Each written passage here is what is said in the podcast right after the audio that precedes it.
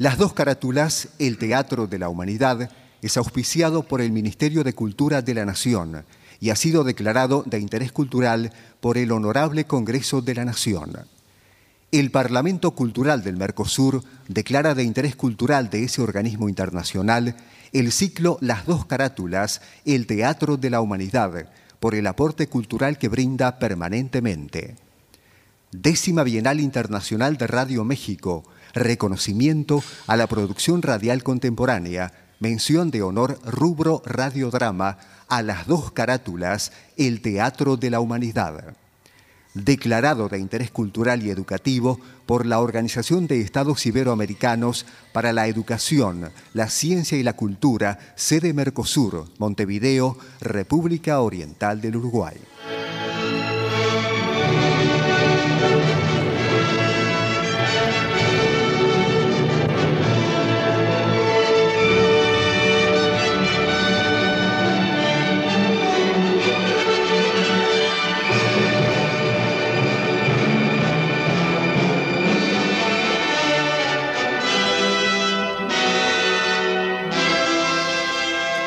Radio Nacional, Buenos Aires, Argentina, presenta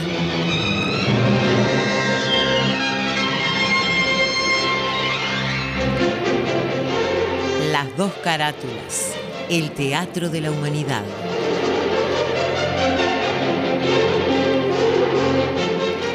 Ciclo destinado a difundir las obras de la dramaturgia nacional y universal, que por sus permanentes valores se constituyen en cabales expresiones del género e imponderables aportes a la cultura. Hoy presentamos...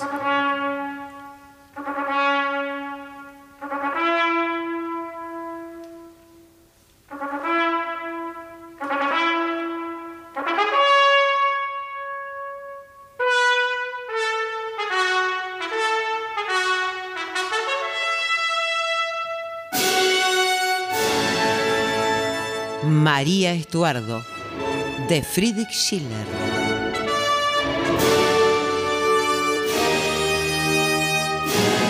Con la actuación de la primera actriz, Susana Rinaldi.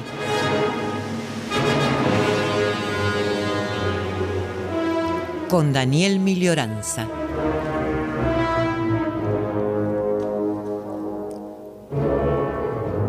Por orden alfabético. Luis Albano, Gastón Ares, Gustavo Bonfili, Lucio Cerdá, Hugo Cosianzi, Néstor Hidalgo, Graciela Martinelli, Bettina Ruggelli, Viviana Salomón.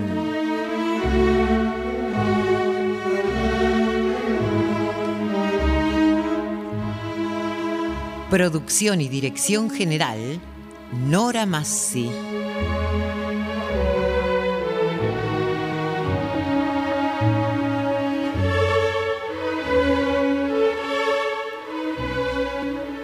Friedrich Schiller nació en Marbach, ducado de Württemberg, en 1759.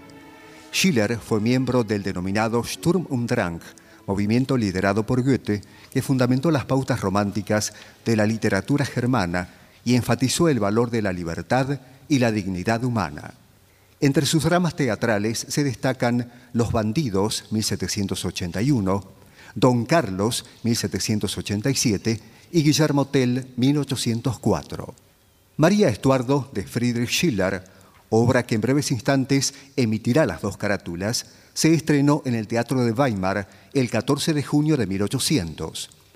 El drama plantea no solo el enfrentamiento de dos caracteres femeninos muy fuertes y contrapuestos por sus credos religiosos, el protestantismo de la reina Isabel y el catolicismo de María Estuardo, sino también la lucha tremenda por el poder de las posiciones distintas que ambas encabezaban. María Estuardo, reina de Escocia, e Isabel Tudor, reina de Inglaterra, son dos seres que no se explican uno sin el otro.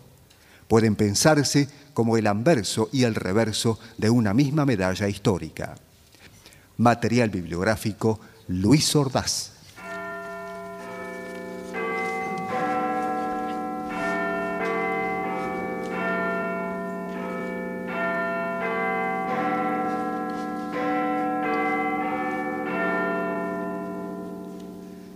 Febrero de 1587. Castillo de Fotheringay, al norte de Inglaterra. Allí, desde hace 18 largos años, se encuentra prisionera María Estuardo, reina de Escocia. En uno de los aposentos, Ana Kennedy, su nodriza, discute vivamente con Paulette, caballero encargado de la Guardia de María, quien se dispone a abrir un armario. Ana, querida, ¿qué ha sucedido? Mirad, mirad, vuestro armario ha sido destrozado. Vuestros papeles, vuestras joyas nupciales de Francia están en sus manos. No poseéis ya prenda alguna real. Tú sabes bien que mi título de reina no depende de esas bagatelas.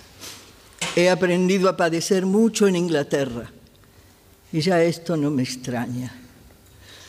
Caballero Pollet. Sí. Os habéis apropiado lo que yo misma pensaba entregaros hoy. Entre esos papeles hay una carta para mi prima hermana, la reina de Inglaterra. Dame vuestra palabra de honor de que se la daréis en su propia mano y, y no ese desleal tesorero, el varón Borlai. Lo reflexionaré. Le confiaré el contenido de esa carta.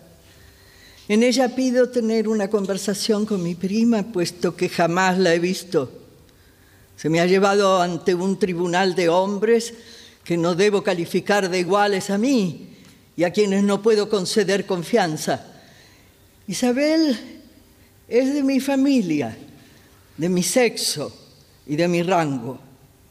Solo a ella, reina y mujer, puedo confiarme. Con frecuencia, señora, habéis fiado vuestro honor y vuestro destino a hombres que no merecían estimación.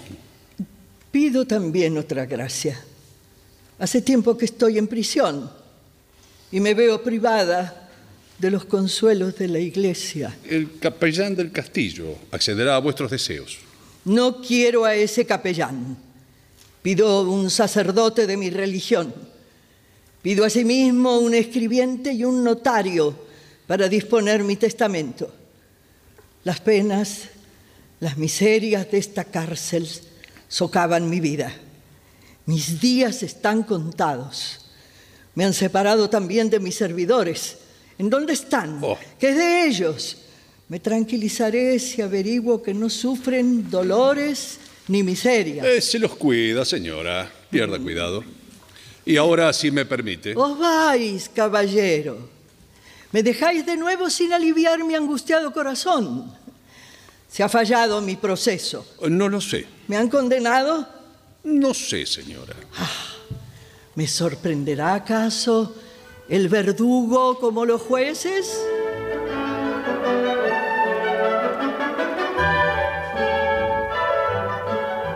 Entra Mortimer, sobrino de Paulette, y sin reparar en la reina, habla con su tío.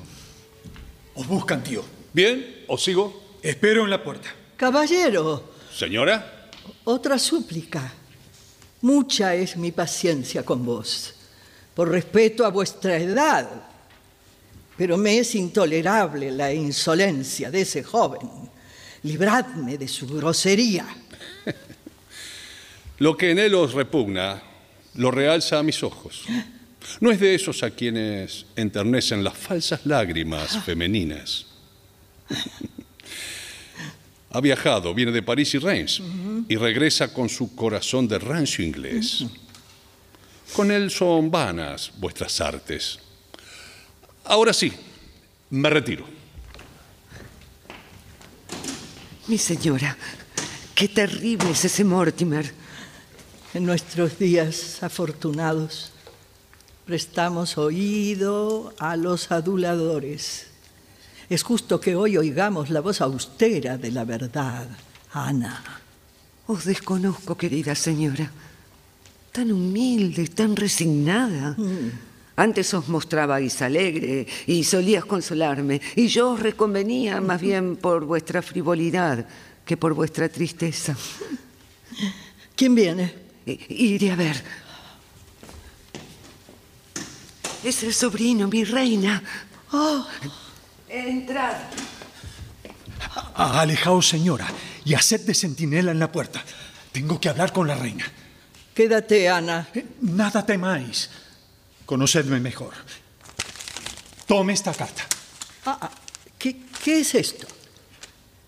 Idos, señora, y cuidad de que mi tío no nos sorprenda. Vuestra Majestad. Vete, Ana. Haz lo que te dicen. Bien. Esta carta es de mi tío, el cardenal de Lorena, de Francia. Fiaos de Sir Mortimer, portador de esta, vuestro amigo más fiel de Inglaterra. Ah, es posible, Mortimer. Vos, mi amigo, el sobrino de mi carcelero, mi enemigo más encarnizado. Perdonadme, oh reina, que haya tomado esta odiosa máscara. Ah. En verdad, me he acercado a vuestra majestad para ayudar a salvaros. Me sorprendéis, caballero. Hablad. Explicadme esta dicha para que yo la crea. El tiempo nos apremia. Pronto vendrá mi tío. Dadme permiso para que yo comience a hablaros de mí. Hablad, caballero. Bien. Contaba yo 20 años, señora, y había recibido una educación austera odiando al Papa, cuando una inclinación irresistible me arrastró a conocer otras tierras. Rápidamente llegué a Francia y luego a Italia. Allí conocí la iglesia y mi vida cambió. Luego el camino me llevó a Roma. Allí escuché por primera vez música celestial y vi imágenes numerosas en techos y paredes representando al Ser Supremo. Vi al Papa celebrar la misa con tanta pompa y bendecir a los pueblos que allí supe que nada sería igual. Oh, tened compasión de mí. Oh, reina, eh, escuchadme, por favor. Muchos nobles escoceses y jóvenes franceses se juntaron conmigo y me llevaron a visitar a vuestro noble tío, el cardenal de Guisa. ¡Qué hombre! Modelo de real sacerdote, príncipe de la iglesia, superior a todos. Ya que habéis visto el rostro de este hombre amado, a quien tanto estimo, que me educó en mi tierna juventud, habladme de él. ¿Se acuerda de mí? Es todavía su grandeza una roca para la iglesia. Su amabilidad conmigo fue tan grande que se dignó a explicarme misterios sublimes y disipar mis dudas. Me demostró que los prejuicios de la razón extravían siempre a la humanidad. Oh, Los sueños de mi niñez se desvanecieron y al ingresar nuevamente en la iglesia renuncié solemnemente a mis viejas creencias. continuad, continuad. Bueno, después, cuando los deberes de su cargo lo llamaron a Francia, me envió a Reims, en donde la Sociedad de Jesús educa a sacerdotes para la Iglesia de Inglaterra. Allí encontré al noble escocés Margan y a vuestro fiel Leslie, fiel amigo, el sabio obispo de Ross. Me uní íntimamente a estos eclesiásticos venerables y afirmé mi fe. Pero un día, en el aposento del obispo, llamó mi atención el retrato de una mujer de maravillosos y seductores encantos. El obispo, al verme extasiado, me dijo, con sobrado motivo contempláis conmovido esa imagen.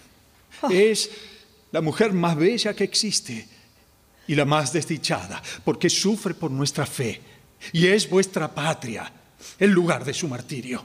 ¡Qué lealtad!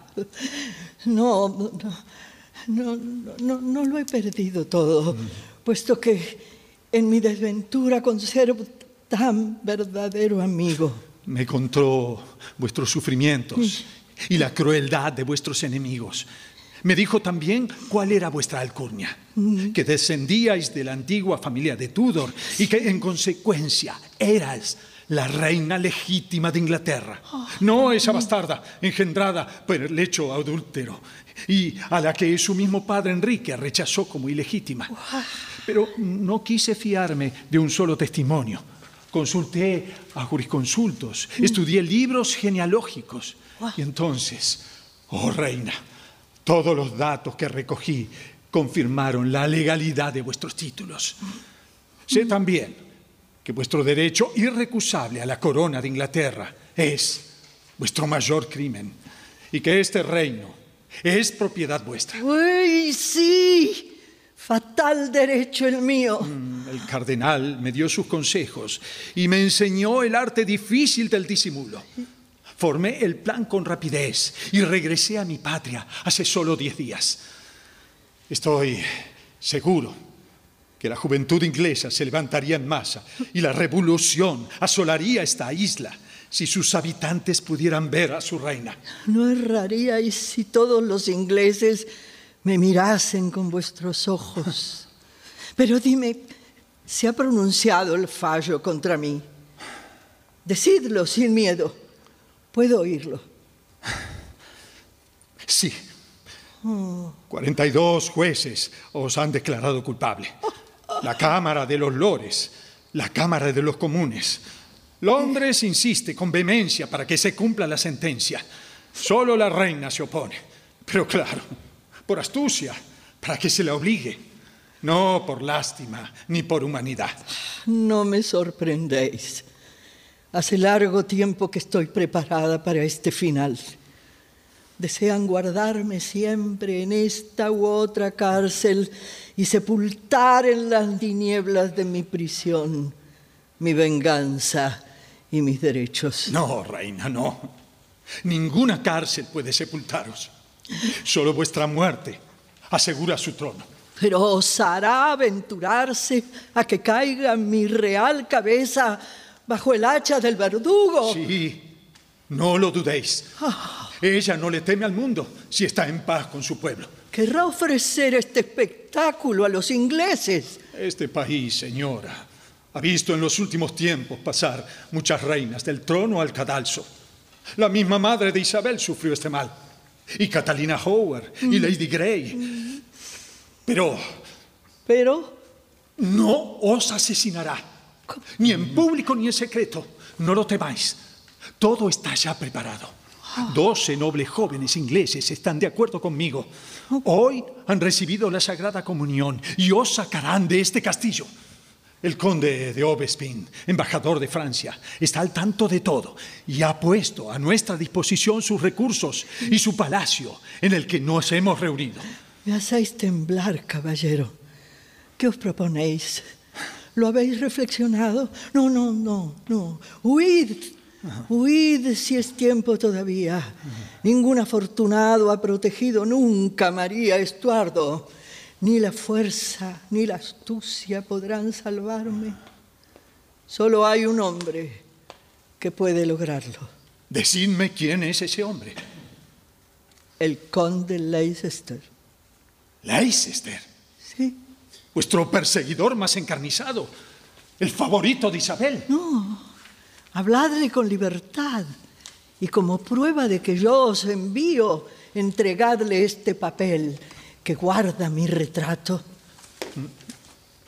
No, no, ¿Sí? no, no me parece. Tomadlo, tomadlo por favor.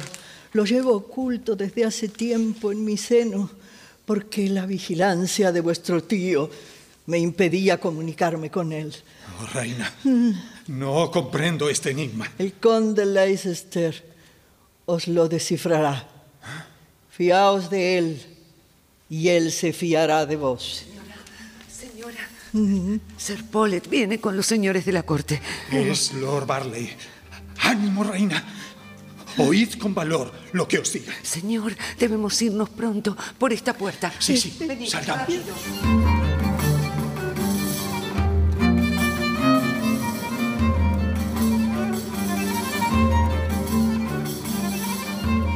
Entran el barón de Barley, conocido como el gran tesorero de Inglaterra, y Sir Paulet. ¿Deseabais hoy saber con certeza cuál era vuestra suerte?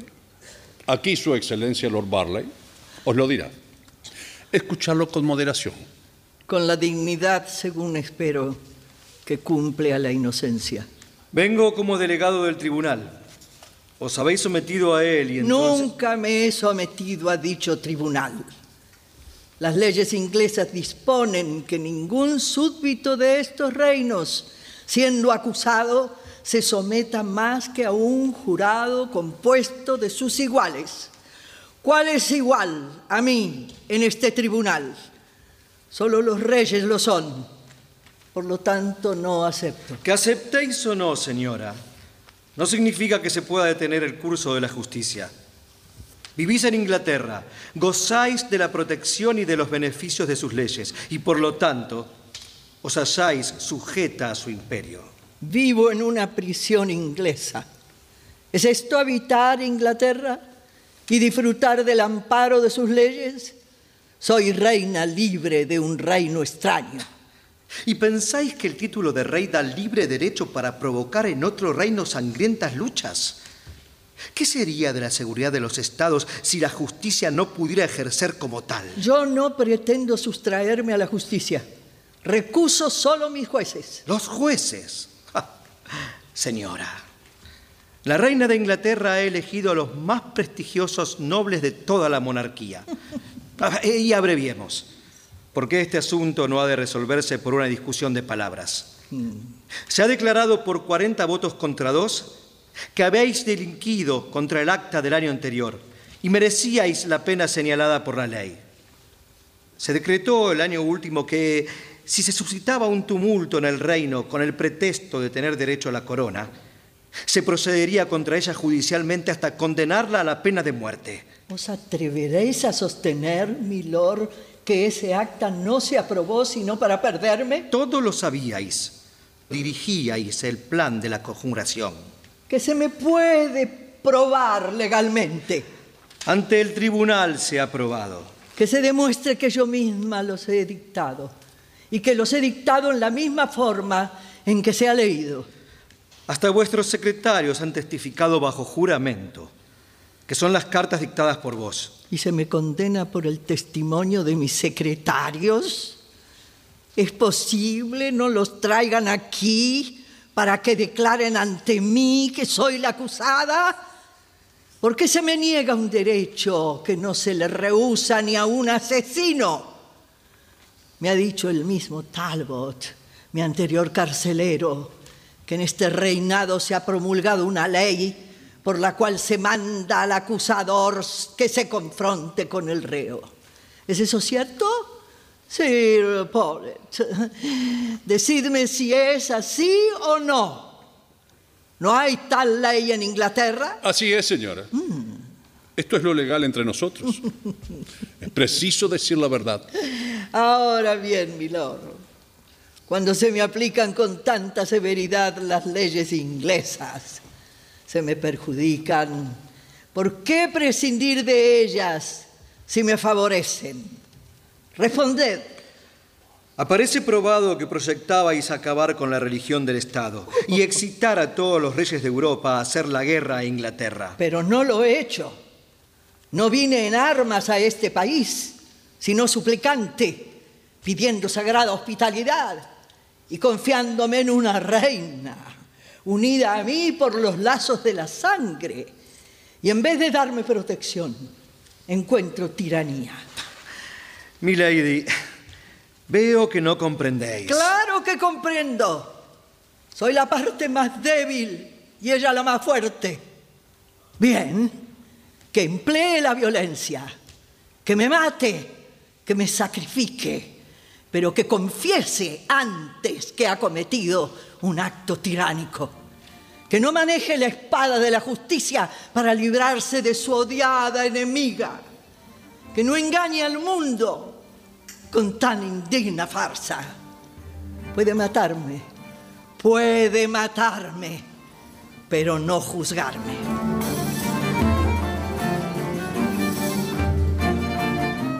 Días después, por la mañana, en el Palacio de Westminster, al comenzar la acción en escena, la reina Isabel de Inglaterra recibe a varios caballeros franceses e ingleses. Conde de Obespin, Siento que estos nobles caballeros, por galantería, hayan atravesado el mar para venir aquí y carezcan en Londres de las fiestas suntuosas de la corte de Saint Germain.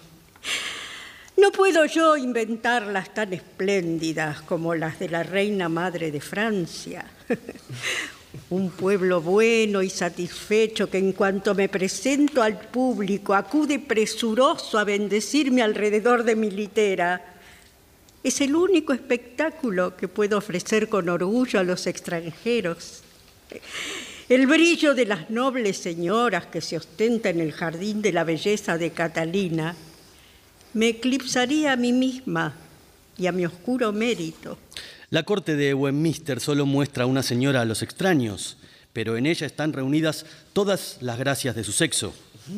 La reina soberana de Inglaterra nos permitirá que nos despidamos de ella y que llevemos a Messier nuestro Señor la nueva tan deseada por él, que ha de colmarlo de gozo. Mm. Su extremada impaciencia no le ha consentido quedarse en París. Esperan a Mian, a los mensajeros de su dicha, y hasta Calais llegan sus correos para que el sí, pronunciado por vuestros reales labios, sea cuanto antes escuchado con éxtasis por sus oídos. Conde de Bellier, no me instéis más. No es esta la ocasión.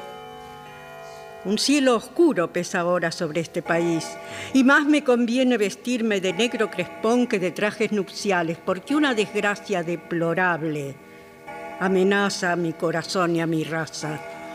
Hacednos solo una promesa, querida reina, que se cumplirá en días más venturosos. Los reyes son esclavos de su cargo y no se atreven a obedecer a sus sentimientos. Mi deseo era siempre morir célibe y fundaba en él toda mi gloria y en que se leyese en mi sepulcro este epitafio. Aquí yace una reina virgen. Sin embargo, mis súbditos son de dictamen contrario. Reina, habéis hecho brillar en el trono todas las virtudes y solo os resta dar a vuestro sexo, cuyo ornamento sois, eterno ejemplo de la que le son peculiares. Sin duda no hay hombre alguno cuyos méritos sean suficientes para que le sacrifiquéis vuestra libertad. Pero cuando el poder supremo, la virtud heroica y la vil belleza pueden hacer a un hombre digno de tal honor, entonces, bueno... No hay duda, señor embajador, que me honra el casamiento con un hijo real de Francia. No conozco ningún príncipe en toda Europa a quien sacrificaría yo más satisfecha mi libertad. ¿Os basta esta confesión? Es una esperanza halagüeña, pero al fin solo una esperanza. Y mi señor desea algo más. ¿Y qué desea? Oh, ¿Un anillo, quizá? Muy bien. Este que llevo puesto termina un himeneo y anillos forman una cadena. Llevadle a su Alteza este anillo. No es el eslabón de una cadena para mí, pero puede serlo más adelante. En su nombre, oh gran reina, acepto yo de rodillas este obsequio y en señal de homenaje deposito un beso en la mano de mi princesa. Que toda sospecha desaparezca entre ambas naciones y que un vínculo de amistad estreche en lo futuro las dos coronas de Francia y de Inglaterra. Ah, entonces este es un día de júbilo. Séalo para todos y no haya desdichado alguno en esta isla. La bondad brilla en vuestra mirada, Su Majestad. Que un rayo de esa luz llegue hasta la desventurada princesa que pertenece por igual a Francia y a Inglaterra. Basta, conde de Obespín. No confundamos dos asuntos completamente distintos. Si Francia desea con sinceridad mi alianza, ha de compartir también mis cuidados y no ser amiga de mis enemigos. Indigna parecería Francia si olvidase a la desdichada que profesa su misma religión y es viuda de su rey. Antes bien, el honor y la humanidad exigen su Ya majestad. sé cómo debo apreciar su intercesión en este sentido. Francia cumple un deber de amistad. A mí me toca cumplir los míos de reina. Y bien, Lord Barlett, ¿podéis decirme ahora qué más desea mi pueblo? Pide la cabeza de María Estuardo. Oh. Sabéis que no todos los ingleses tienen las mismas creencias religiosas y que el culto católico cuenta en nuestro país con muchos secretos sectarios. Todos ellos abrigan pensamientos hostiles a vuestro trono, mi reina. En Reims, en el domicilio del cardenal, es en donde se forjan los rayos de sus iras y en donde se enseña el regicidio. De allí se envían emisarios fanáticos a la isla con toda suerte de disfraces. De allí ha venido el tercer asesino. Y en el castillo de Fotheringay habita la que mueve esta guerra eterna. El pretexto es liberarla y colocarla en vuestro trono, porque esa familia de Lorena no reconoce vuestros derechos sagrados y sois para ella una usurpadora coronada por la fortuna. Ellos son los que han inducido a esa loca a titularse reina de Inglaterra. No hay paz posible con ella y con su raza. Debéis dar o sufrir ese golpe. Vuestra vida es su muerte y su muerte es vuestra vida. Oh, mi lord, mi lord. Desempeñáis un triste cargo. Meditad otro consejo más humano. Lord de Shrewsbury, mi tan honorable Talbot, ¿qué opináis? Deseo que viváis largos años para hacer la aventura de vuestros súbditos y perpetuarla en el reino. Pero, en honor a la verdad, el suplicio de María Estuardo es injusto. No podéis pronunciar una sentencia no siendo ella vuestro súbdito. ¿Ah, sí? Mi Consejo de Estado y mi Parlamento están equivocados. Y también todos los tribunales ingleses, puesto que todos ellos unánimemente me atribuyen ese derecho. La unanimidad de votos no es la prueba de la justicia. Ni Inglaterra es el mundo, ni vuestro Parlamento la humanidad entera. La Inglaterra de hoy no es la de ayer, ni la de mañana. Ah, no. Declarad que tenéis horror a la sangre, que queréis salvar la vida de vuestra prima.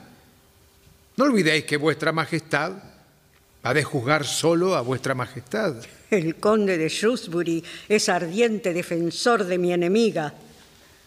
Prefiero los consejos adictos a mis intereses. Ningún defensor se le concede. Permitid, pues, a un hombre de mi edad que no se deje arrastrar por ninguna esperanza mundana y defender a una mujer abandonada. Todo se ha conjurado contra ella. Nunca habéis visto su rostro y nada habla en vuestro corazón contra esa extranjera. Nada digo de sus faltas.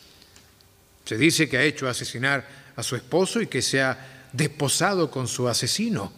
Es un gran crimen. Pero esto ocurrió en una época triste y calamitosa, en medio de las inquietudes de una guerra civil, cuando ella, débil, se veía rodeada de vasallos exigentes y se arrojó en los brazos del más fuerte. ¿Quién puede averiguar cuáles fueron los artificios de él para triunfar? La mujer es un ser flaco. No consiento que en mi presencia se hable de la debilidad de las mujeres. Lord Leicester, solo vos calláis. Lo que a él hace hablar os enmudece. La sorpresa me obliga a enmudecer, reina. Me admira que esta reina de Escocia sin reino, incapaz de conservar su trono, os llene de horror desde su prisión. Por Dios Todopoderoso. ¿Cuál es el motivo? ¿Acaso sus pretendidos títulos a la corona de Inglaterra? ¿Que los guisas se oponen a reconoceros?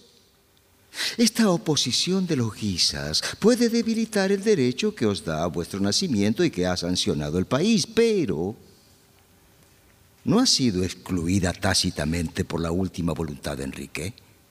Inglaterra, tan feliz con la nueva religión, se echará en los brazos de una papista. ¿Qué se proponen esos hombres inquietos que os atormentan en vida con la palabra de heredera y que no pueden casaros con la prontitud deseada para salvar del peligro a la iglesia y al Estado? Tranquila. Espero que durante muchos años os pasearéis por su sepulcro. Mi opinión, por lo tanto, es que se cumpla la sentencia, que sea decapitada. Muy bien. He oído vuestros pareceres y os doy gracias por vuestro celo. Con ayuda de Dios, que ilustra a los reyes, examinaré las razones en que se apoyan y elegiré lo mejor.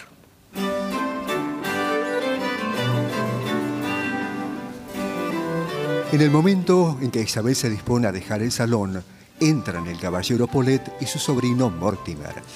Ser Polet, vos aquí, ¿a qué venís? Oh, reina gloriosa, mi sobrino, que acaba de regresar de sus largos viajes, se pone a vuestros pies y os ofrece el homenaje de sus votos juveniles. Recibidlo con bondad y que lo ilumine el sol de vuestra gracia. Viva mi reina, largos años, y sean la dicha y la gloria la aureola de su frente. Sed bienvenido a Inglaterra, Mortimer. He sabido de vuestro largo viaje visitando a Francia y a Roma, y os habéis detenido en Reims. Decidme, ¿qué traman nuestros enemigos? He conocido a todos los escoceses desterrados que en Reims urden planes contra esta isla. Bueno, me he insinuado en su confianza con el propósito de descubrir sus proyectos. Eh, cartas misteriosas cifradas se se le han dado para la reina de Escocia, que lealmente nos entrega. ¿Sabéis cuáles son sus últimos proyectos?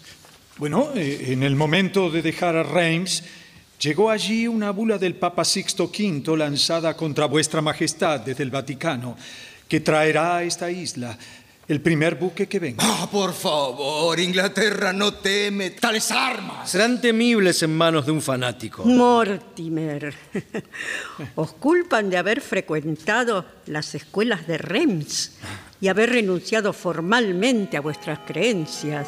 Ah, Sí, sí lo, lo he fingido así. No lo niego. Tan grande era mi deseo de servir a vuestra majestad. Jolé, ¿qué papel es ese que traes? Es un escrito que os dirige la reina de Escocia. Dadme esa carta. Eh, Perdonad, Lord Barley. Ella me encargó que la entregase en la propia mano de la reina. Bien, veamos esta carta. ¿Qué manda decir? No me ha dicho qué es lo que contiene. Pide una audiencia a la reina. La gracia de ver a la reina no la merece de modo alguno cuando ha excitado a otros a asesinarla y está sedienta de su sangre. Quien quiera parecer leal a su soberana no puede darle ese consejo falso y traidor. ¿Cómo? Señores, dejadme a solas con Mortimer. Con vuestro permiso. Con vuestro permiso. Con permiso, Su Majestad. Mortimer, Reina, habéis demostrado valor singular y un gran dominio de vos mismo. El destino os ofrece una carrera brillante y está en mi mano realizarla. lo que puedo y lo que soy, reina gloriosa, está a vuestro servicio. Habéis aprendido a conocer a los enemigos de Inglaterra.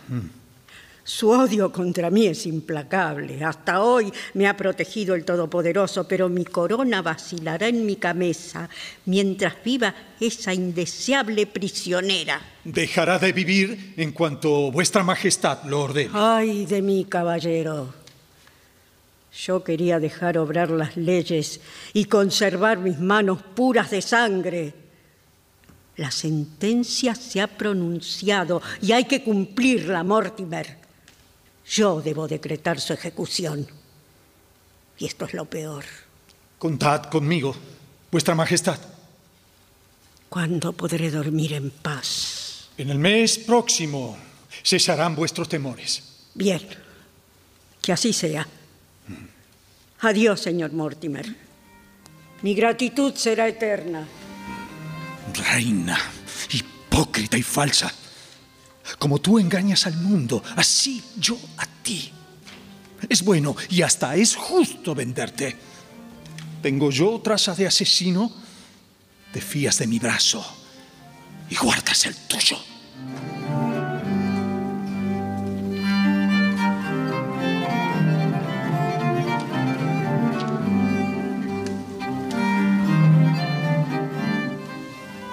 Mortimer, ¿qué te decía la reina? Ah, tío, nada.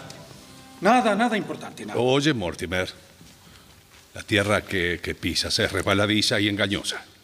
No te fíes de las palabras lisonjeras de la reina. Cuando la hayas obedecido, renegará de ti. Querrá mantener su nombre inmaculado y vengará el crimen que ella misma te ha ordenado. ¿El crimen decís? He oído todo, querido sobrino. Sé lo que te ha indicado la reina. Ella espera que tu juventud ambiciosa sea más complaciente que mi ancianidad inflexible. ¿Se lo has prometido?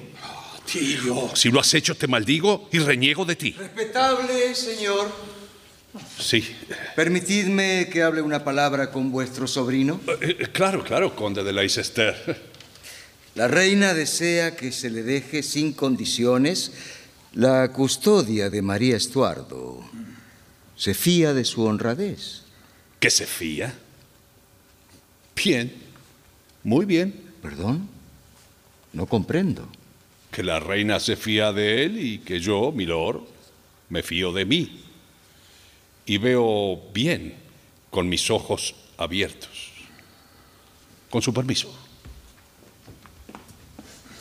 Pero... ¿Qué piensa ese caballero? No lo sé. La confianza inesperada que la reina me dispensa. ¿Y vos? ¿Merecéis, caballero, que se tenga confianza en vos? Eso mismo os digo, milord Leicester. ¿Tenéis algo secreto que decirme? Probadme antes que puedo hacerlo. Bien. Noto que en esta corte os mostráis bajo doble aspecto. Uno es necesariamente falso, pero ¿cuál es el verdadero? Así me parecéis a mí, conde de Leicester. ¿Quién es el primero entonces que ha de mostrar confianza en el otro? ¿El que arriesgue menos? ¿Sois vos? No. Vos. Yo. Vuestro testimonio, el de un lord poderoso, influyente, puede perderme.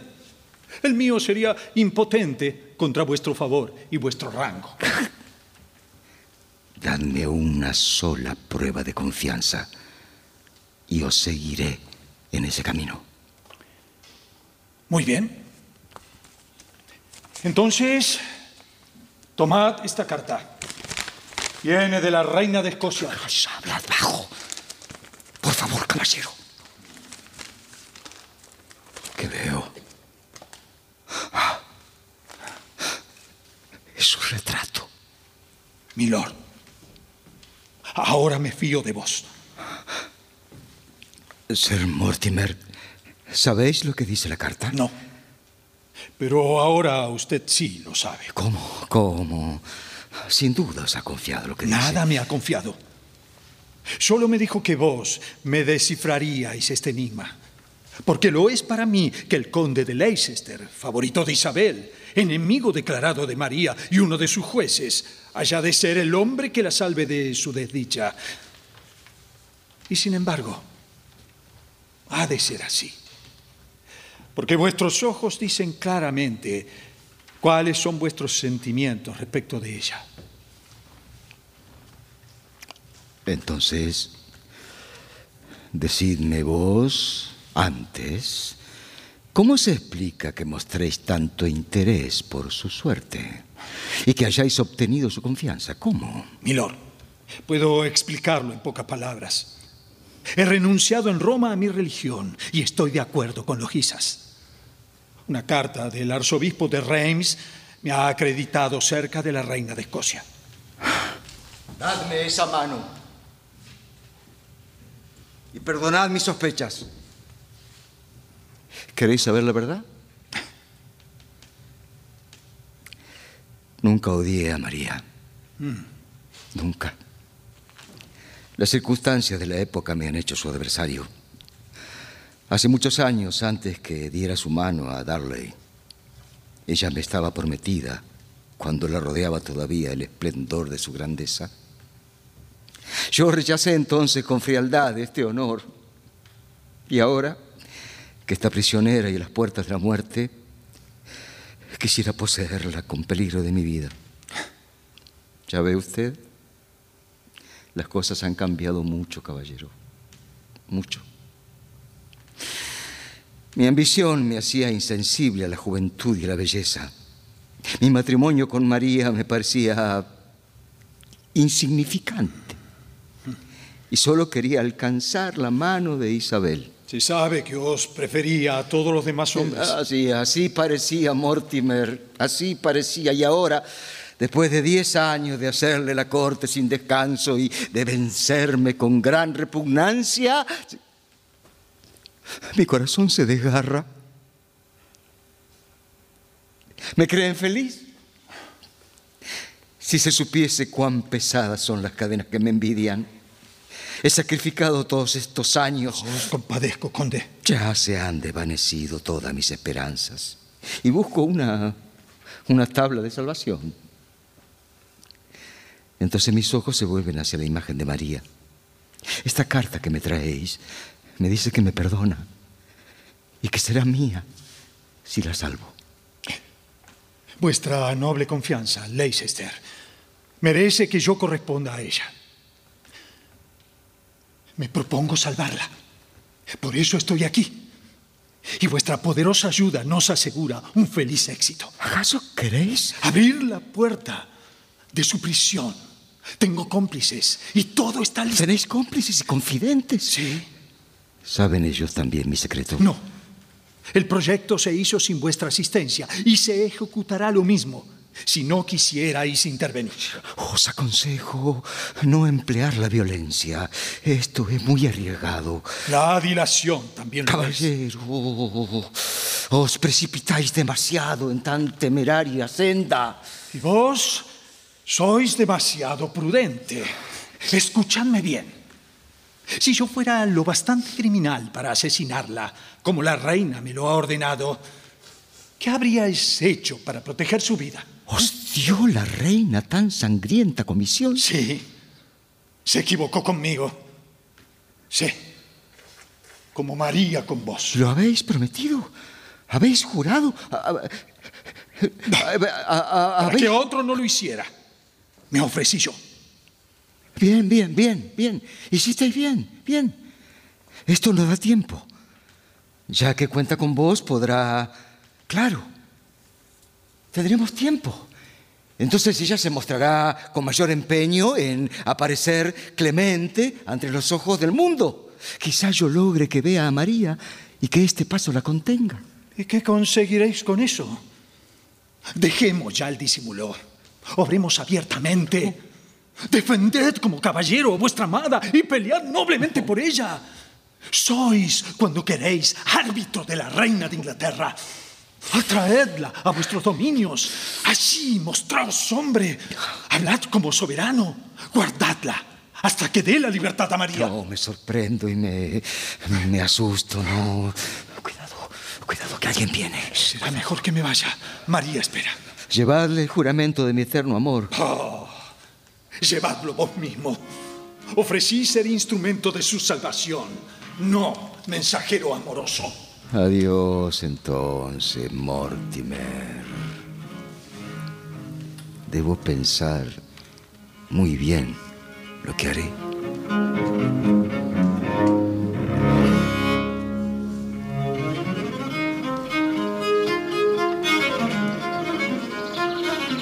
Al día siguiente, en los jardines del castillo de Fotheringay, María camina presurosa, respirando el aire puro, mientras Ana corre tras ella. Primeras horas de la tarde. Ay, corréis, corréis o más bien voláis y no os puedo seguir. Esperad, mi reina. Déjame disfrutar de mi nueva libertad. Déjame volverme niña. He abandonado al fin mi oscura prisión. No me guarda ya esa lúgubre tumba. Deja que respire el aire libre, el aire del cielo. Ay, mi querida señora, vuestra cárcel se ha ensanchado. ¿No veis las murallas que nos encierran porque el follaje de los árboles las ocultan? Déjame con mis alucinaciones entonces. Ay, querida señora, estáis fuera de vos. Esa libertad tan ansiada os hace delirar. No, buena Ana, no, créeme. Algo significa que se hayan abierto las puertas de mi cárcel. Veo en esto la poderosa influencia de Lord Leicester. Poco a poco se ensancharán los límites de mi prisión, verás. No puedo entender esta contradicción. No, no. Ayer se os anunciaba la muerte y hoy se os da de repente este consuelo. ¿Oyes el sonido de la trompa de caza? ¿Lo oyes resonar con vigor en campos y montes? Vamos, milady. ¿Merezco alguna vez vuestra gratitud? Oh, Pole. ¿Os debo este favor? ¿Sois vos? ¿Y por qué no he de ser yo, señora? Estuve en la corte, entregué vuestro escrito. ¿Lo presentasteis? Mm. ¿Es cierto que lo habéis hecho? Y esta libertad que gozo es efecto de mi carta. Y no el único. Os espera otro mayor. ¿Mayor? ¿A qué aludís? Dime. ¿Oís no obstante las trompas? Oh, me, me asustáis. La reina, casa cerca de aquí. ¿Cómo? La veréis dentro de poco. No, no, no. No puede ser. ¿Acaso no lo deseabais? No. Lo habéis logrado antes de lo que pensabais. No, pero, pero ¿por qué no me lo avisaron? Ahora no me siento dispuesta a esa entrevista. Ahora no. Ahora no. Ven, Ana. Llévame a casa para reanimarme y, y tranquilizarme. Eh, quedaos aquí. Debéis esperarla.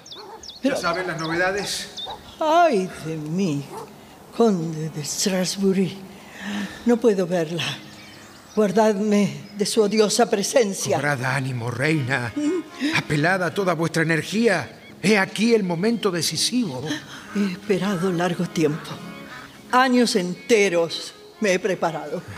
Y todo lo he olvidado. Con odio implacable se revuelve contra ella mi corazón. Mis buenos pensamientos han desaparecido. Entonces dulcificad la amargura de vuestro corazón. Nada bueno puede resultar del choque de un odio contra otro. Ella es la poderosa. Humillaos. ¿Ante ella? Imposible. Hacedlo, sin embargo. Habladle con respeto, con resignación. No la desafiéis, nada digáis de vuestros derechos. Se me ha ofendido tanto. Ella me ha hecho penar demasiado. Es imposible nuestra reconciliación. Vedla tan solo.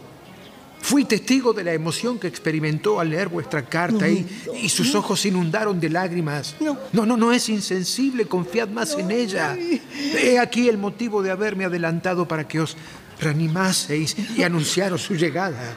Siempre fuisteis mi amigo. Sí. Mi amigo. Ojalá permaneciera bajo vuestra guarda paternal.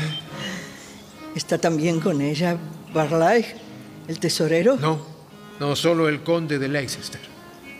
Lord Leicester. Nada temáis. Obra suya es que la reina haya accedido a veros. Ay, ay de mí. Bien lo sabía. ¿Qué decís? La reina viene.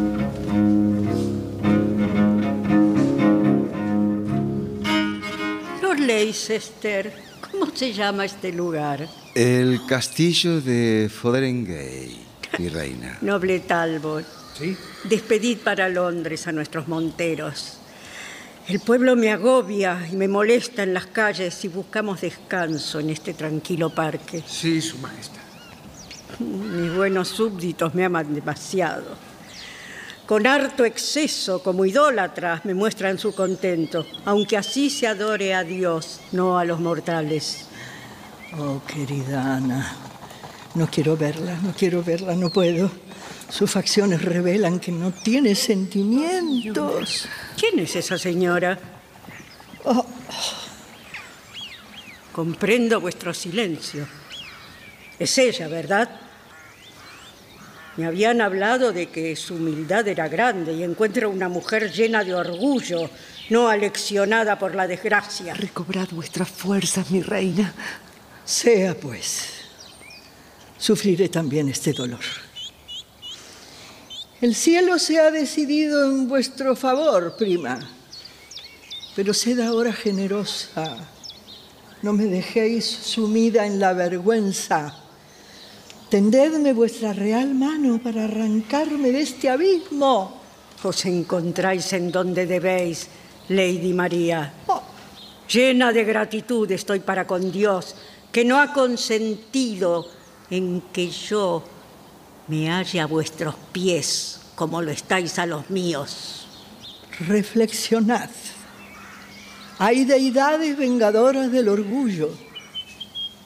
Honradías, temedles, porque con su horrible poder me han traído a vuestros pies. Honraos vos misma en mí antes de estos testigos extraños. No profanéis, no insultéis la sangre de los Tudor que corre en mis venas como en las vuestras. ¿Qué tenéis que decirme, Lady Estuardo? Habéis querido hablarme. Prescindo de ser reina profundamente ofendida y os favorezco permitiendo que disfrutéis de mi presencia. Sigo los impulsos de mi bondad, exponiéndome a una justa crítica al rebajarme tanto, porque os consta que habéis intentado asesinarme.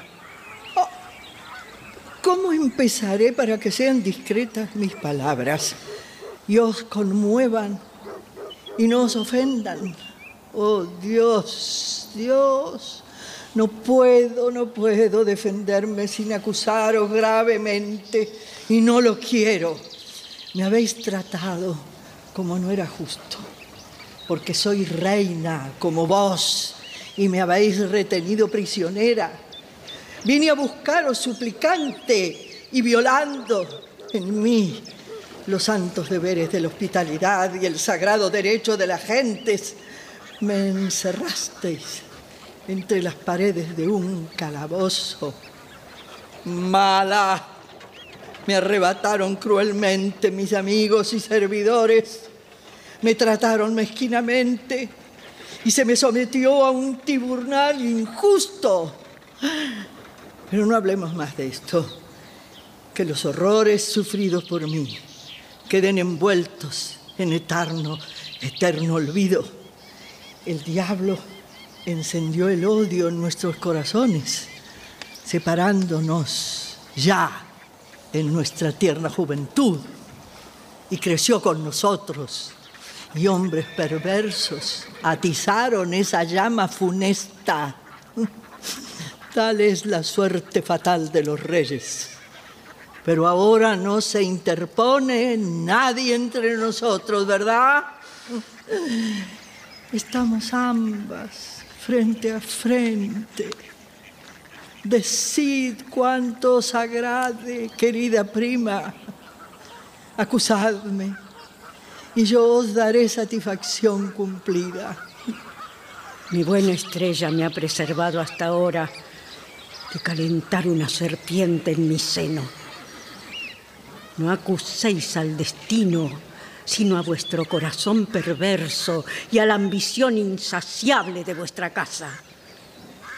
Ningún disturbio había ocurrido entre nosotras, y ya vuestro tío, ese sacerdote tan orgulloso como dominante, os inspiró sentimientos hostiles hacia mí os persuadió de que tomaseis las armas contra mí, que os apropiaseis mi título de reina y luchaseis conmigo a vida o muerte.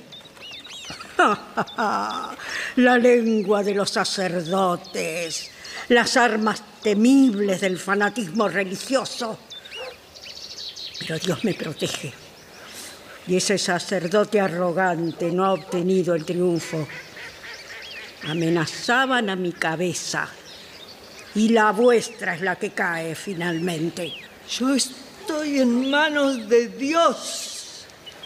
No abusaréis sanguíneamente de vuestro poder. Pero ¿quién ha de impedirlo? ¿Qué me importan los vínculos de la sangre ni el derecho de gentes? La Iglesia rompe todos los lazos del deber, santifica el perjurio y el regicidio, y yo hago tan solo lo que vuestros sacerdotes enseñan. Decidme, ¿qué garantía me daríais en favor vuestro si yo rompiera generosamente vuestras cadenas? Siempre me habéis mirado como enemiga, ¿verdad? Como enemiga y extranjera si me hubieseis declarado heredera vuestra como me corresponde por derecho, la gratitud y el afecto os hubiesen dado en mí una fiel amiga. Vuestra amistad, Lady Estuardo, está fuera de este reino. Reinad en paz. Yo renuncio a toda pretensión a vuestra corona. ¡Ay de mí! Habéis logrado vuestro objeto. Y yo soy solo la sombra de María. Me habéis reducido al último extremo, me habéis destruido en la flor de mi edad. Acabad al fin conmigo, decid al cabo cuál ha sido el propósito de vuestra venida, porque yo no puedo creer que lo hayáis hecho tan solo para burlaros cruelmente de vuestra víctima. Decidme, decidme, sois libre, María. Decidlo, una palabra sola y borrar el pasado. Con que al fin os confesáis vencida. Es efecto de vuestras tramas. No hay ya en campaña asesino alguno. Sí, ya se acabó, Lady María. Ya no seduciréis a nadie. Otros cuidados preocupan al mundo. A nadie agrada ya ser vuestro cuarto marido, porque dais la muerte a vuestros amantes como a vuestros esposos. Dios mío, dame solo moderación. Esos por Lord Leicester son los encantos que ningún hombre puede contemplar impunemente, superiores a los de todas las demás mujeres. Mi reina. Parece imposible. Esto, esto es demasiado. Mostradnos vuestro rostro verdadero, porque hasta ahora solo hemos visto una máscara. He cometido mil faltas, mil faltas humanas y propias de la edad juvenil, ¿verdad? El poder me sedujo, pero nada he ocultado bajo el velo del misterio, ni avergonzándome de manchar la grandeza soberana con falsos oropeles. El mundo conoce mis actos más vituperables y puedo afirmar que soy mejor de lo que predica la fama. Ay de vos el día en que se levante el manto de falso honor que vuestro disimulo arroja sobre el desenfrenado ardor de vuestros placeres prohibidos. No habéis heredado la honestidad de vuestra madre, porque sabemos cuáles son las virtudes que llevaron al cadalso a Ana Bolena. ¿Es eso moderación, Lady María? ¿Moderación? He sufrido cuanto puede sufrir un ser humano. Adiós, pues, resignación de cordero. Refúgiate en otro mundo, dolorosa paciencia. Rompe al fin las ataduras. Perdonada esta insensata. No escuchéis a esta furiosa. Huyamos, huyamos de este lugar infausto. El trono de Inglaterra se ve manchado por una bastarda y engañado el noble pueblo británico por una astuta hipócrita. Si rigiera la justicia, ya seríais ante mí en el polvo, porque yo soy sola vuestra reina. No escucharé más. Adiós. Señora, señora mía, ¿qué habéis hecho? Se va colérica, todo se acabó. Se desvaneció la última esperanza. Esa, esa lleva la muerte en el corazón. Oh, Ana, Ana, cuán grande es mi contento. Al fin, tras tres años enteros de humillación, de dolores, llegó el momento de la venganza, el momento del triunfo. El peso de una montaña no oprime ya mi alma. He hundido el puñal en el pecho de mi enemiga. Ay, desventurada. El delirio se arrastra. Habéis ofendido a una mujer implacable. Ella dispone del rayo, es reina, y la habéis insultado ante su amante. Sí, la he escarnecido en presencia de Leicester. Oh, oh, caballero Mortimer, qué resultado. Lo he oído todo. Ana, cuide que no venga. Sí, soy la mejor centinela. Habéis vencido. La habéis sumido en el polvo. Erais la reina y ella la culpable. Vuestro valor me ha entusiasmado y os adoro como una deidad grande y gloriosa. Pues ¿qué tal sois para mí en este instante? Hablasteis con Leicester y le entregasteis mi carta y mi retrato. ¿eh? Responded, caballero. Ay, ¡Qué esplendor os prestaba vuestra cólera tan regia como noble! ¡Cuánto aumentaba vuestros encantos! Sois la mujer más bella del mundo. Os ruego, os ruego, caballero, que satisfagas mi impaciencia. ¿Qué replicó, milord? Decid, ¿qué puedo yo esperar? ¿De quién? ¿De él?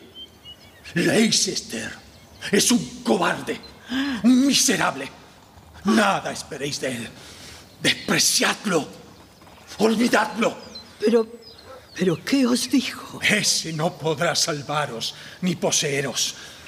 Tendría que combatir conmigo a muerte. No le habéis entregado mi carta. Entonces, entonces todo terminó. Ese cobarde ama la vida. Quien quiera salvaros y llamaros suya, ha de abrazarse a la muerte con valor. Nada quiere hacer por mí. No hablemos más de él. ¿Qué puede hacer? ¿Y para qué lo necesitamos? Yo me propongo libertaros, yo solo. ¡Ay de mí! ¿Qué podéis hacer? No os engañéis, como si vuestra situación actual fuese la misma que ayer. Todo se ha perdido. Toda esperanza de clemencia acabó ya. Ahora hay que obrar y habéis de ser libre antes de que aparezca el día de mañana. ¿Qué decís? ¿Esta noche? ¿Es esto posible? Ya está resuelto. He reunido a mis compañeros en la capilla secreta. Un sacerdote nos ha confesado y no, nos ha absuelto de todos los pecados cometidos y de los que podamos cometer. Hemos recibido los últimos sacramentos y estamos preparados para el viaje final. ¡Oh!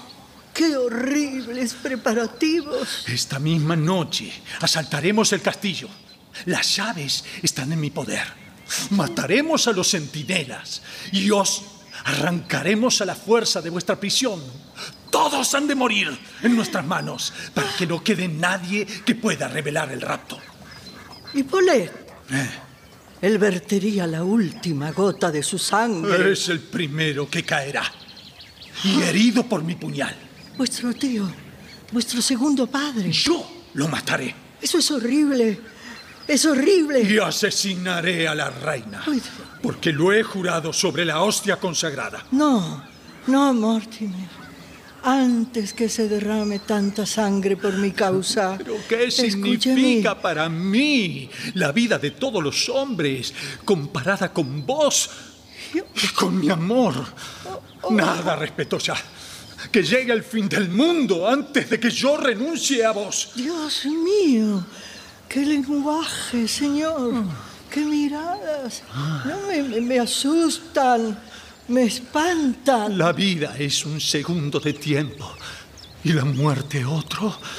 Con tal que yo te abrace, oh tú, amada por mí entrañablemente. ¡Atrás! ¡Insensato! Ese pecho, esos labios que respiran amor. ¡Por Dios! ¡Caballero! ¡Dejadme! ¡Estáis loco! Mire, mi señora, gentes armadas llenan todo el jardín. ¡Yo os defenderé! ¡Líbrame de sus manos! ¡Qué desventurada soy! ¿En dónde encontraré un lugar de refugio? ¿Qué santo invocaré? Aquí la violencia, allí la muerte.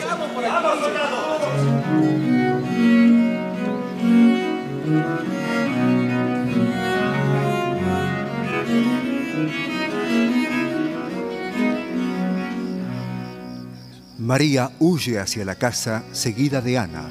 Entran Polet fuera de sí y con él todo el séquito. Han intentado asesinar a la reina Isabel, pero todo ha sido desbaratado. Conde Leicester, ¿sois vos? Estamos sin testigos. Mortimer, fuera de aquí. ¿Qué buscáis? Siguen nuestro rastro y el vuestro también. Fuera, fuera. Se sabe que en la casa del conde de Obespin Se ha celebrado un conciliablo. ¿Y qué me importa? ¿Y han apresado al asesino? Es cuenta vuestra, joven. ¿Por qué razón habéis de mezclarme en vuestros crímenes sangrientos? Pero escuchadme siquiera. Yo no os conozco. ¿No queréis escucharme?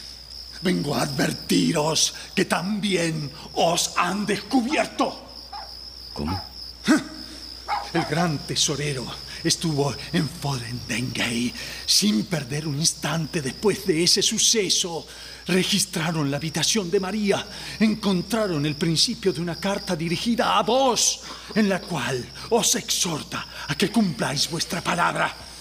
En ella os promete de nuevo su mano, os recuerda el envío de su retrato. Muerte y condenación. Barley la tiene en su poder. Oh, Dios. Soy hombre perdido. Aprovechad la ocasión. Prevenidla. Salvaos y jurad que no sois culpable. Inventad excusas. Ya nada puedo hacer yo. Mis compañeros se han dispersado y nuestra conjuración se ha disuelto. Yo me dirijo apresuradamente a Escocia para reunir allí mis nuevos amigos. Os toca ahora ensayar lo que puede vuestra influencia y vuestra osadía. Sí, sí. Así lo haré. Bien. ¡Guardias! ¡Señor! ¡Guardias! ¿Pero qué hacéis? Venid aquí, guardias. ¡Rápido! Prended a este enemigo del Estado y custodiadlo bien. Se ha descubierto la conspiración más infame. Sí, señor. Yo mismo voy a anunciarlo a la reina. ¡Soltadme! ¡Soltadme! ¡Marchando! Amada mía, no he podido librarte, pero te probaré mi valor varonil. Divina María, ruega por mí y llámame a tu lado en el cielo.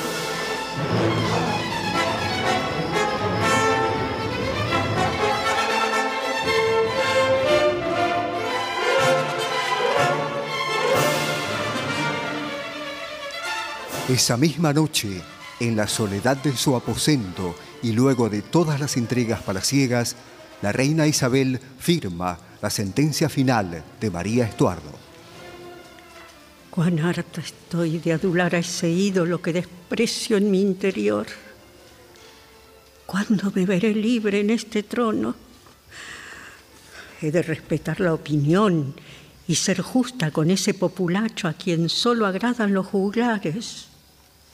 No, no es rey el que ha de complacer a todos. Solo lo es quien no necesita que los hombres aprueben su conducta. ¿Por qué me ha dado las manos para cometer esta mi primera e inevitable violencia?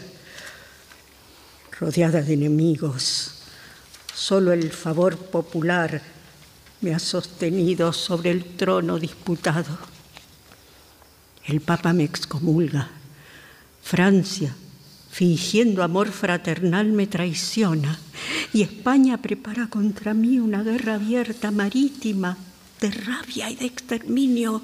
Y frente a mí se presenta siempre ese espectro del estuardo. No, no, ese temor debe terminar. Su cabeza ha de caer. Quiero vivir en paz. Ella es el tormento de mi vida. Roba a mi amante. Me arrebata mi prometido. María Estuardo es el nombre de todas las desdichas que me rodean. Así que soy una bastarda para ti. Desventurada. Lo soy solo mientras vivas. Las dudas sobre la legitimidad de mi nacimiento desaparecerán en cuanto tú desaparezcas. Cuando el inglés no pueda hacer otra elección, habré nacido en tálamo legítimo. Muy bien, ya está firmado.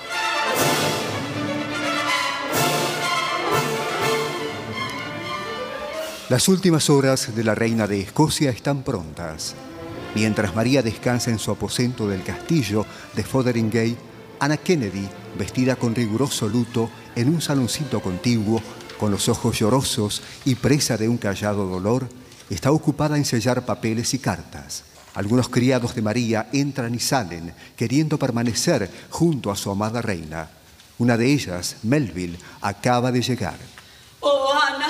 Melville, Ana. Melville. Querida Ana. Ay, soy vos. Os veo de nuevo. Sí, fiel Ana. Nos vemos otra vez. Qué tragedia. No, no podía Dios dejar mío, de vivir. Dios mío, Melville, qué tragedia. Tengo que despedirme de mi reina. Debo hacerlo. En el día de su muerte se le permite la tan solicitada visita de los suyos. Oh, Melville, habíamos de vivir para ver este día. No lloremos hoy. Sé que lo haré por el resto de mi vida. Pero hoy he de mostrar firmeza. Prometedme también conteneros. Ella nos necesita fuertes. Os equivocáis. Os equivocáis si creéis que la reina necesita de nuestro auxilio. Nada temáis. María Estuardo morirá como reina y como heroína. Mostró serenidad al anunciarle su muerte. Dicen que estaba desprevenida. No, no es cierto. Aunque lógicamente no es fácil renunciar a la vida. Solo derramó lágrimas cuando supo la vergonzosa traición de Lord Leicester. Lord Leicester se atrevió a traicionarla. ¿Dónde está ella? ¿Podré verla? Pasó orando el resto de la noche. Se despidió por cartas de sus amigos más queridos y escribió su testamento. Ahora duerme su último sueño. No tendré que esperar mucho. Ahí viene. María está vestida de blanco y con lujo. Lleva un rosario en la cintura, un crucifijo en la mano, una diadema en la frente y un gran velo negro echado hacia atrás. ¿Por qué lloráis? Deberíais alegrarnos conmigo. Mi alma volará en breve, perpetuamente libre. Baby, Querida señora. habéis venido hasta aquí. Sí. Levantaos, levantaos, noble y querida. No lloréis. Venís para ser testigo del triunfo de nuestra reina. Señora. ¿Qué ha sido de vuestra vida en este país enemigo e ingrato desde que os arrancaron de mi lado? Ninguna otra pena he sentido que la de vuestra desgracia y mi impotencia en remediarla. Oh, que no sea yo bastante afortunada para abrazar antes de morir a ninguno de los unidos por mí, por los vínculos de la sangre. He de sucumbir entre extraños y solo veré correr vuestras lágrimas. Escuchadme bien. Os recomiendo a mi real hermano de Francia, que cuidará de vosotros y os dará una nueva patria. Y por último, os ruego, no os quedéis en Inglaterra para que el orgulloso inglés no se regocije en vuestra desdicha. Os lo juro en nombre de todos. Cuanto yo, pobre y desventurada, poseo, y de cuánto puedo disponer libremente, lo he distribuido ya entre vosotros y espero que respetéis mi última voluntad. Mi fiel Ana, toma este pañuelo. Uy, lo he bordado para ti en mis horas de angustia. Con él me vendarás los ojos. Sí, si es posible, quiero recibir de mi Ana este postrer servicio. Mi niña dorada, mi dulce reina. Venid todos, venid y oíd mi último adiós.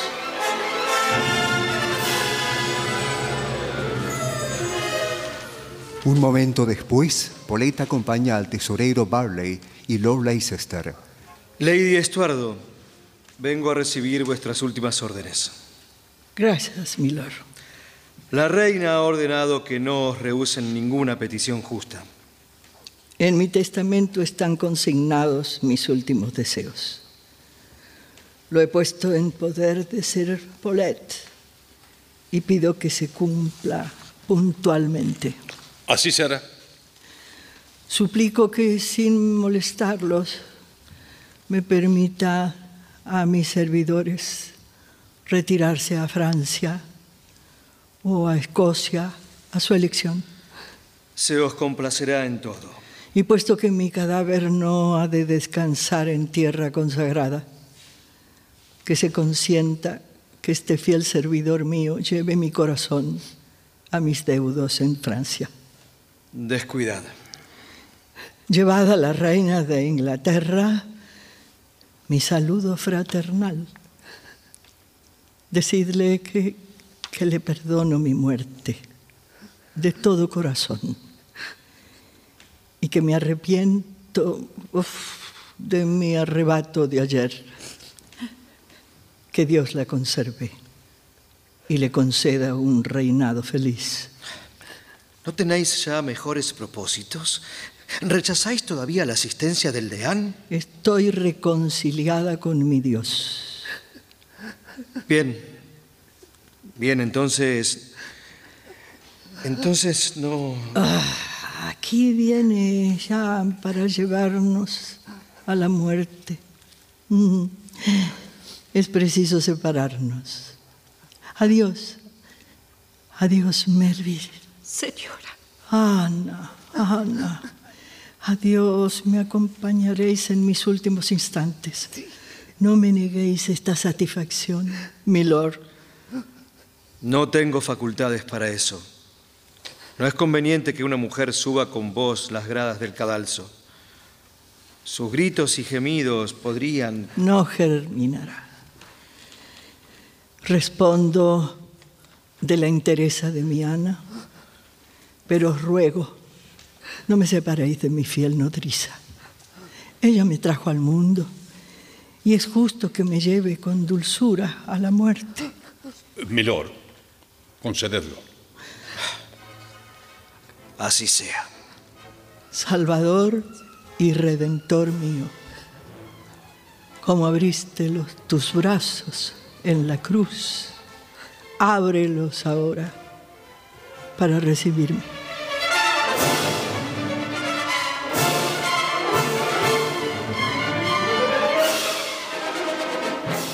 Han pasado varios minutos. Antes de irse, sus ojos encuentran al conde de Leicester, que al hablar ella la ha mirado involuntariamente. María flaquea ante su mirada, vacilan sus piernas y está a punto de caer. El conde la sostiene y la recibe en sus brazos. Cumplisteis ya vuestra palabra, conde Leicester. Me prometisteis vuestro brazo para sacarme de esta cárcel. Y ahora me lo dais. Sí, sí, Leicester. Y no solo la libertad habla. Yo, yo de- debería con vuestra mano y con vuestro amor habría regocijado mi nueva vida. Adiós. Y si os es posible, vivid feliz. Os haréis pretender la mano de dos reinas. Despreciasteis un corazón amante y tierno. Y traicionasteis por ganar un orgulloso. Arrodillaos a los pies de Isabel y que vuestro premio no sea un castigo para vos. Adiós. Ningún interés terrenal me llama ya. Proceded, guardias. Sí, señora. Díganle a la reina Isabel de Inglaterra que ya estoy lista. Hágase su voluntad.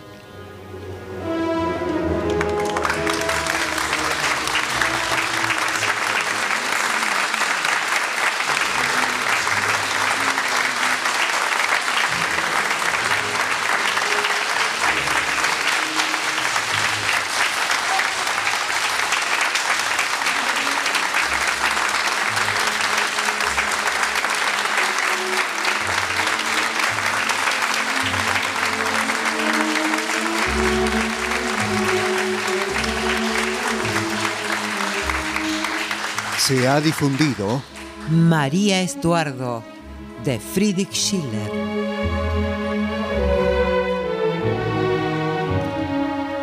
Adaptación Paola Lavín.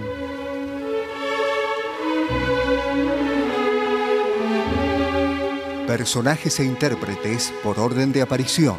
Ana Kennedy, Viviana Salomón, Paulette, Luis Albano, María Estuardo, Susana Rinaldi, Mortimer, Hugo Cosianzi, Barón de Barley, Néstor Hidalgo, Reina Isabel, Graciela Martinelli, Conde de Obespin, Lucio Cerdá, Conde de Believ, Gastón Ares, George Talbot, Gustavo Bonfigli, Conde de Leicester, Daniel Miglioranza, Melville, Bettina Ruscelli.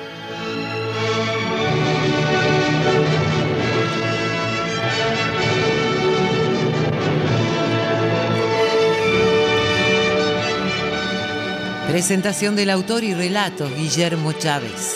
Locución Alicia Cuniverti. Coordinación técnica en estudio Claudio Canullani. Diseño de ambientes sonoros, efectos especiales y musicalización Nora Massi. Realización técnica y editor de arte Javier Chiavone. Coordinación de auditorio Patricia Brañeiro, Victoria de la Rúa. Diseño de efectos en estudio y asistente de producción, Patricio Schulze. Producción y dirección general, Nora Massi.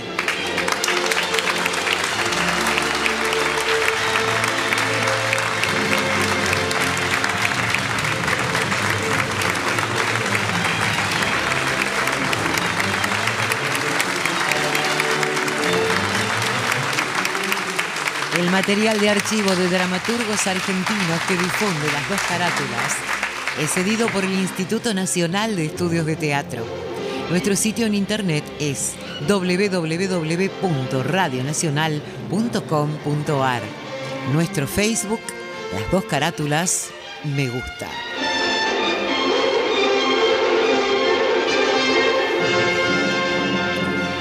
Fue una presentación de Las dos carátulas, el Teatro de la Humanidad por Radio Nacional, Buenos Aires, Argentina.